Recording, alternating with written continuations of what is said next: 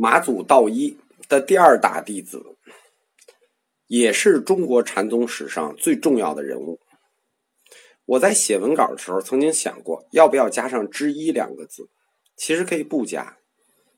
最重要的人物就是百丈怀海。有什么样的师兄，就有什么样的师弟；有什么样的师傅，就有什么样的弟子。百丈怀海。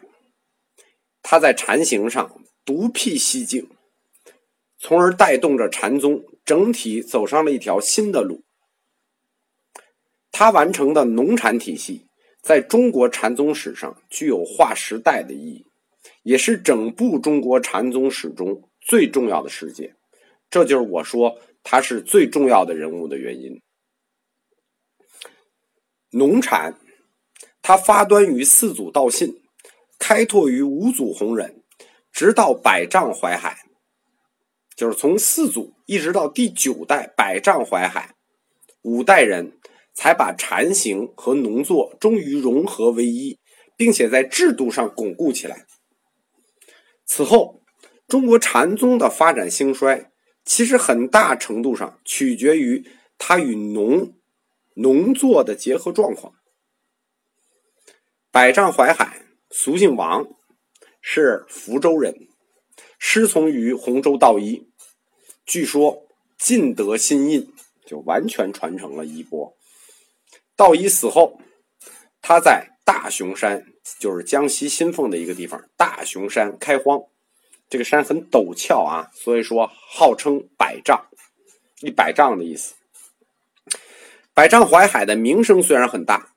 但是他的禅思想却非常的简单，而且大多数属于随机发挥，所以后世他是缺乏系统的。我们在整理他的禅思想的时候，发现他很缺乏系统，而且他关于本体论方面的言论极少，就是理论上的东西他很少涉及。他所谈的大部分都是禅行中遇到的实际问题，就这一点呢，淮海先生很像近代的胡适先生，就是。少谈主义，多干实事，所以谈的事情呢，也都是实际问题。他没有用什么从神会以来什么无心呐、无念呀、无受呀这些观点，因为我们说过，他的师兄大珠慧海理论派大师嘛，他是实践派大师，他所有的思想也是用四个字来形容，叫心如枯木。就是心像枯树一样，心如枯木，就是百丈怀海的中心思想。其实我们看一下大珠慧海的核心思想是什么呢？我们说过八个字嘛：事来不受，一切无心。其实所谓事来不受，一切无心，你再往进一步推，这是一个什么状态？其实不就是心如枯木的状态吗？所以我前面说，有什么样的师兄，他就有什么样的师弟，这是没错的。比如有人问他。就是问淮海说：“什么是大乘顿悟法门？”诗曰：“世间出世间，一切诸法莫记忆，无无一，看见了吗？莫缘念，无念，看见了吗？放舍身心，令其自在，心如木石，无所辨辨分辨。”这就是回答。你看啊，其实这还是净泉宝堂系的思路。这这就是我说为什么有什么样的师傅就有什么样的徒弟嘛。你看，还是无意无念这一整套思想体系，就是说让意识，就这段话的意思就是说，莫记忆，莫缘念，放舍身心，令其自在，心如木石，无所分辨。意思就是什么？就让意识停止去对什么善恶呀、爱憎呀、净染呀、是非呀这些。我们所有非要对一件事去下定义的那种思辨，就这事儿好事坏事，这事儿这个是还是非，就停止这种思辨，停止思辨到什么呢？直到心无所行，就是心已经不走了，心无所行，由此达到一种不为各种欲、情欲也好、食欲也好，不为各种欲所欲的状态，就不为各种欲所欲所动的状态。这样呢？也不受，因为你有善恶净染啊，你也不用去受什么理与非理的束缚，身心全然自在状态，全然自在。在这里我随便插一下说一下啊，其实理解整部禅宗史非常简单，它里头虽然有很多理论，我们只要追忆到禅宗最早的状态，就是当年四祖道信见三祖僧璨的时候问的一个问题。四祖道信曾经问三祖僧璨说：“我求解脱。”三祖僧璨就说：“谁缚虏？就是谁捆着你呢？对吧？这个实际就是整个禅宗的核心。你说你要解脱。”谁捆着你呢？没有人捆着你，对吧？你自求身心自在就可以了。所有的捆绑是你自己的捆绑。其实这延续下来，我们可以就是从后面禅宗的理论回想禅宗最早的那一天，最早的那一天是什么样子？其实我们就知道，它一直是一脉相承的。这也是淮海所说的心如木石的主要内容。心如木石，他说穿了，就是一种认识论，就是心如枯木，心如木石。哎，这也不同的经典有不同的记，就是写法，反正就是这四个字。我在有的书上看叫心如木石，有的叫心如枯木，其实性质是一样的。他说穿了，就是一种认识论，是什么呢？是从认识的主体去考察事物，而非从事件本身进行考察的一种思维方式。所以说，洪州禅的内在，它是一种怀疑论，就是就是他认为真理的本质是不可认识的，所以也不必去讨论，对吧？你不就是这个事儿好坏，它不可认识，真理的本质不可认识，也不必讨论。这点很像道家，什么意思啊？就是道家关于道的定义是什么？叫不可道，又非常道。不可认识，你也不必去讨论了。所以，不论你是说空还是说色，其实都是你自己虚妄的自我认为。对一件事情考察，你觉得它好，你觉得它不好，你觉得它是，你觉得它非，其实都是你自己虚妄的自我认识而已。可以说，百丈怀海是禅宗中最有代表性的不可知论者。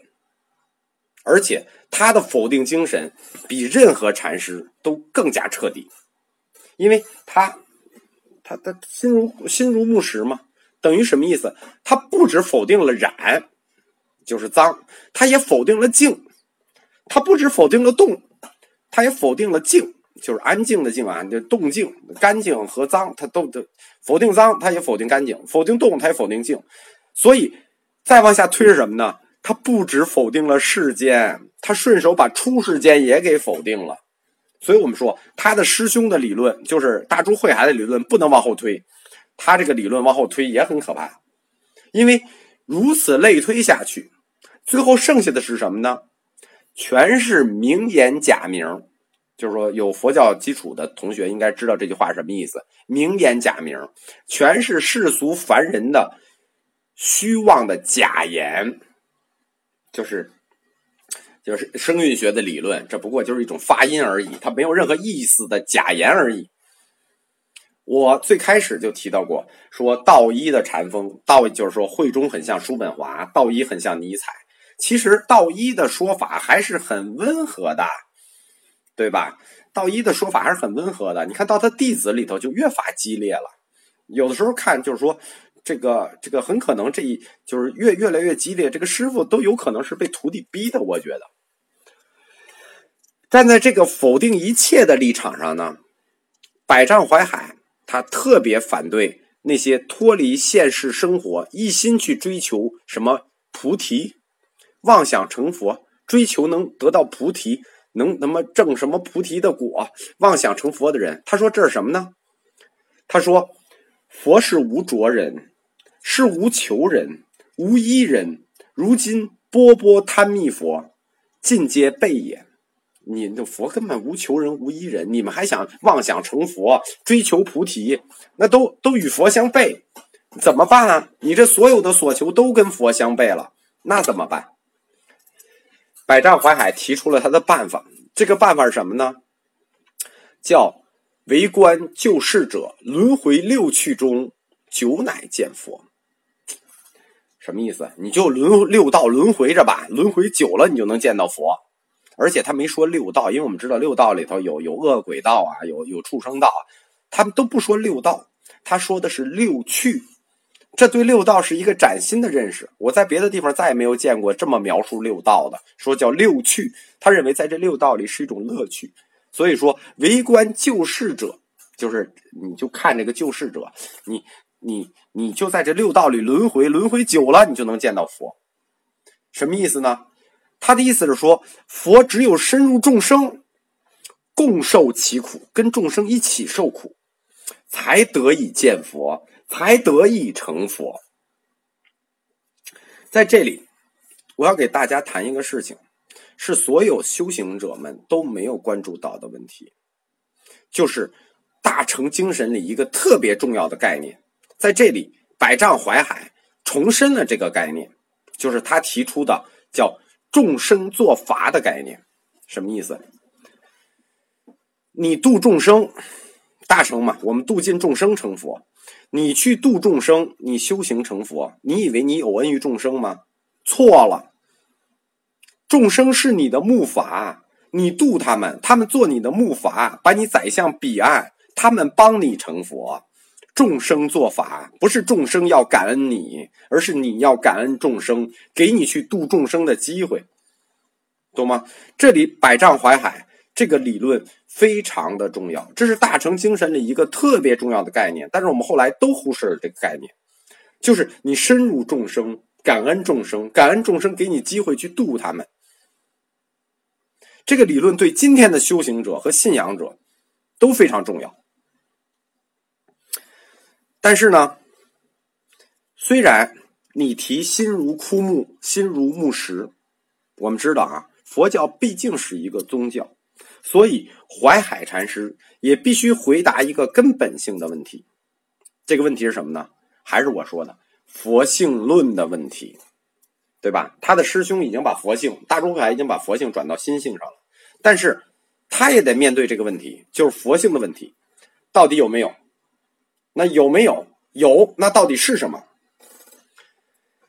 淮海大师，这这个也是个，就是大家不要以为这些大师都是没有什么那个理论基础。这些大师其实说心如枯木，虽然他们的口号很简单，但是他们的理论水平都非常的高。如果不高，做不了大师。淮海大师用的是一种中观论的方法来解释佛性的。他说，佛性不可以说有，但是也不可以说无。但是也不可以说非有非无，就是你看，呃，它都不是中道了，你不能说有，你也不能说无，那是不是非有非无？错，你也不能说非有非无，因为这些说法都是名言假例，都是名言假例。因为如果你不说佛性有，那么大师说啊，如果不说不说有，众生无解脱的希望。这个有助于众生解脱吗？不助于。那如果就是如果说说说说没有，就是说如果我不说，实际就是说我说没有佛性，那众生就无解脱的希望了。如果说就是说如果我说有佛性，那众生又随语生解，益少损多。就是说如果我承认有佛性，那众生就根据我的理论啊，根据经书自己去解释，那好处少，坏处多。什么叫随语生解呢？我给大家讲，今天大家去听别人讲解佛经，这个讲这个经，那个讲那个经，这个给你解释这个经，那个解释这个经，这都属于随语生解的范畴。禅宗推崇的是什么？禅宗不推崇去解经。从整体上来说，一切的讲经，一切的解经，都属于妄语范畴。这在禅宗。特别是洪州禅系里头是特别反对的，那怎么办？如果不说众生无解脱希望，如果说众生又益少损多，那怎么办？所以华海大师说，宁肯不说，也不要让他们承担不起。所以的华海大师的最后的就就是不说，但是不说总归不行吧？我们知道有很多人，就不是叫很多人，我们普通人嘛，总是要去根问底的去问，你不说总是不行嘛。所以，普通人总会追根结底的问下去，就到底什么是佛性？佛性到底有没有？淮海就提出了一个特别有名的话，叫“有情无佛性，无情有佛性”。大家记住啊，这里的“无情有佛性”跟我们谈的南阳慧忠大师说的“无情有佛性”不一样。南阳大师说的“无情有佛性”是指无情物，比如说桌子、椅子、凳子、墙壁、石头，无情物有佛性。但淮海大师说的可不是这个概念。淮海大师说的“有情无佛性，无情有佛性”，听着很绕，一句话就点明白了：你是人，是众生，是有情。你是有情，你就会动情，所以你就没佛性。如果你能做到无情、无爱憎、无取舍、无分别，就是说你做到心如，还是他那个四个字“心如枯木”，你能做到心如枯木，你无情了，你才能无爱憎、无取舍、无分别，你就有佛性了。大家明白这个有情无佛性和无情有佛性是怎么回事了吧？就是它是这里无情和有情都是泛指人这个概念，是有情物这个概念。华海大师他在语录里是这么解释的：说从人从人至佛，就是人到佛，是圣情之圣人的情是圣情之；从人至地狱，是凡情之是凡人的情所致。就是你从人要修行到佛，是你那种圣情、圣人的情执着你；你从人你滑到地狱里，是你凡人的那凡情执着你。无取舍、无爱憎的情就是圣情，懂吗？你看着无取舍、无爱憎，你以为没有情？不是，那是圣情，就是从人到佛。那有爱憎、有分别的情是什么情呢？那不就是我们普通人的情吗？我们普通人的情就是有爱憎、有分别啊。那就是从人间到地狱是凡情执，所以说淮海大师提倡的心如木石、心如枯木，只是形容不受情爱污染的意思，他不是麻木不仁的。在所有的禅宗大师里啊，就我们说，我为什么一直说淮海是最重要的人呢？因为在所有的禅宗大师里，没有人。像淮海那样自觉的去呼唤自由，什么解脱的本质就是自由，佛的本质规定也只能是自由。这让我想起这个梁启超先生的话。梁启超先生说：“佛教是什么呢？佛教就是求最大的自由，解放人生。这也是我们去研究佛教的目的。就是我们说佛教研究佛教一定要有一个大佛学史观。”这个大佛学史观就是梁先生说的，求最大的自由去解放人生。其实这在《百丈怀海》这里头已经鲜明的提出来了。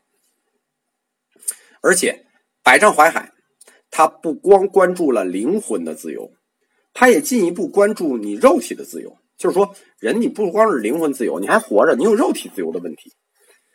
华海说啊，不得食者饥死，就是你不吃饭你饿死。不得水者渴死，这些世事烦恼是被四大把定，被四大把定啊，当然不得自由。就你天天就是饿了吃着这个渴了喝的，你你不满足，你肯定不得自由。就是实际上就是我们日常生活的这些这些本能所示。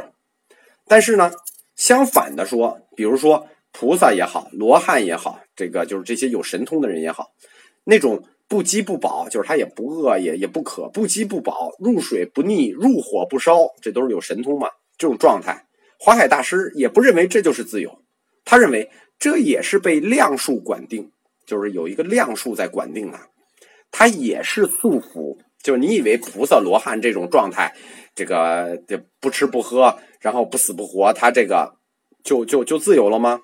他也是束缚。那百丈怀海追求的是什么呢？他追求的就是要烧便烧，要杀便杀，要生即生，要死即死。去住自由者，个人有自由分。这就是淮海大师的原话，就是要杀便杀，要生便生，要死即死。去住自由者，个人有自由分。大家听这句话，什么若为自由故，两者皆可抛，那简直弱爆了那种诗。那一千多年前，我们淮海大师说的这诗就比他强强一百倍。所以我前面说说淮海大师认为解脱的本质就是自由，佛的本质规定就是自由，他的口号就很鲜明了。淮海大师进一步的说，要做到什么呢？叫做不为地狱富，不爱天堂乐，一切法不拘，不怕地狱的束缚，不爱天堂的欢乐，一切的法不拘。这我都解释不下去了啊！这个我我真是解释不下去了。就是最伟大的自由主义者也不过如此了，可以这么说。百丈怀海他有两句。令一切佛教徒都振聋发聩的名言，原话叫做“自古至今，佛只是人，人只是佛”。这是第一句。第二句是“佛只是去助自由，不同众生”。可以说啊，大师的这种自由观是我见过最彻底的解放。他基本上把西方这个所有这个自由主义大师都比到尘埃里头去了，什么洛克、约翰洛克呀、休谟呀、亚当斯密呀，差一光年。你就是后面是提到什么四大自由的，包括卢梭、伏尔泰、米尔顿，看都看不见，而且那都是一千二百年以前。我们说啊，百丈怀海大师就是这是他不光是一个空想的自由主义者啊，他我们提他是农产主义大师嘛。他不光是一个空想自由主义者，他是个脚踏实地的践行者。为什么呢？因为自由的前提是什么呀？就是要有经济基础啊！你得有经济基础，你才能自由啊！所以淮海大师他身体力行了，复兴了自五祖弘忍以来的农产体系，就是自五祖弘忍到他四代嘛，都荒荒荒废了，他就重新这个把它恢复起来了。农产是什么？自力更生。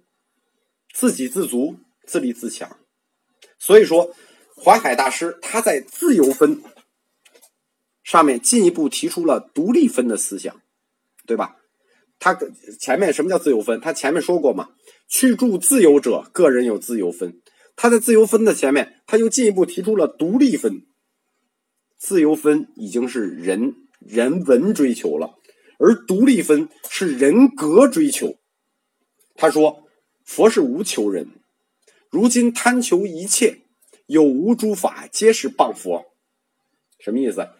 无求就包括无佛求，就包括也不求布施。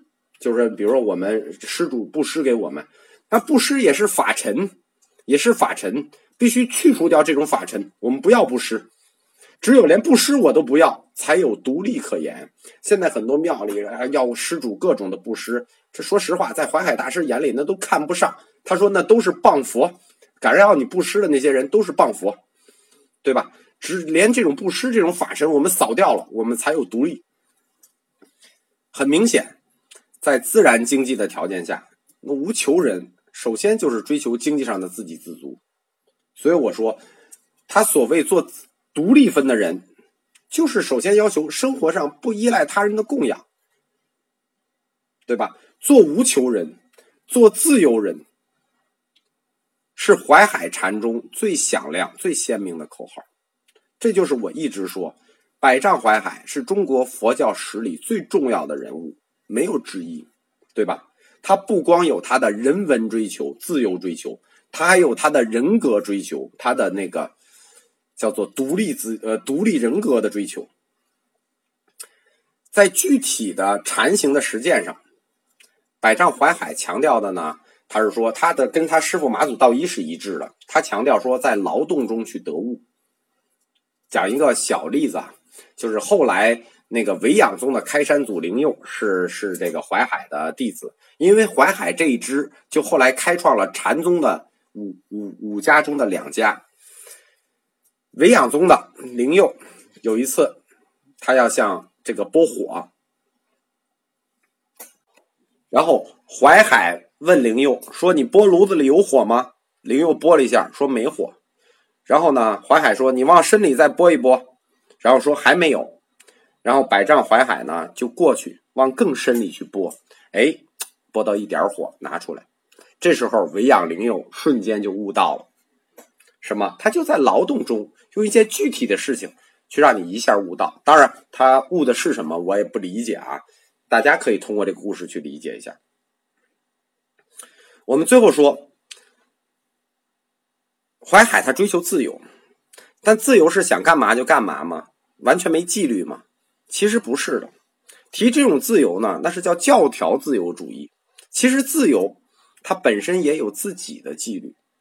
我们说过啊，禅宗和律宗是天然敌人。禅宗不接受律宗的那种教条主义自由，禅宗它有自己的戒律，就是禅律，而百丈怀海就是它的奠基人，这就是著名的百丈清规。关于百丈清规，我们前面其实提到过，我们就不提了，因为它的原文今天也不可得。只在《景德传灯录》里头有一些大要，可以看其精神。我们只想谈一下，说这个清规在宗教史发展中的价值。百丈怀海的农禅实践非常像早期空想社会主义的欧文，它具有某种社会主义倾向，比如说无私产、共同劳动、平均消费、集体生活。这对于因为种种原因不得不弃家出走、四处流亡的人来说，其实是一种人间天堂啊！我们前面说过啊，在任何宗教里头，都有一股潮流是原教旨主义的。其实，在任何一个宗教的内部，也出现过类似的，就像百丈怀海一样的社会主义实践。所以我提说，我们要在大佛学史观的角度下。去看佛教里发生的每一件事情和它的影响。百丈华海的农禅，实际就是中国佛教的社会主义实践。其实这种思想潮流，它暗合了我们中国传统读书人一直追求的那种大同世界的理想观。